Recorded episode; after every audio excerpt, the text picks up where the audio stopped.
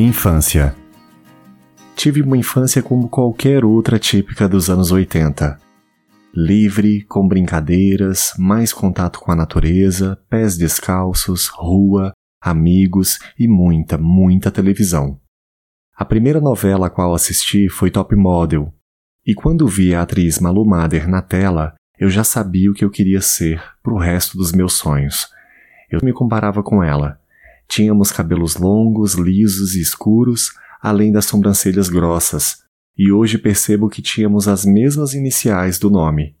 Desfilei pela primeira vez de biquíni aos sete anos de idade, por influência total dessa novela.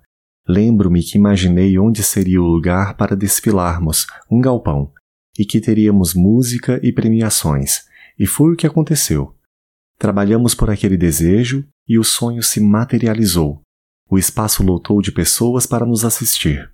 E nós disputávamos a nossa beleza desfilando. Perdi algumas vezes na passarela, mas quando eu me concentrava e estava presente e focada no momento, eu sempre ganhava. Bons tempos.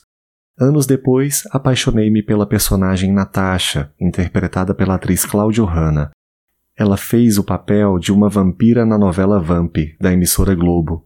Eu já interpretava nessa época, fazia cenas usando dentaduras de plástico e mordendo pescoços. Todas as novelas eram bem-vindas para mim.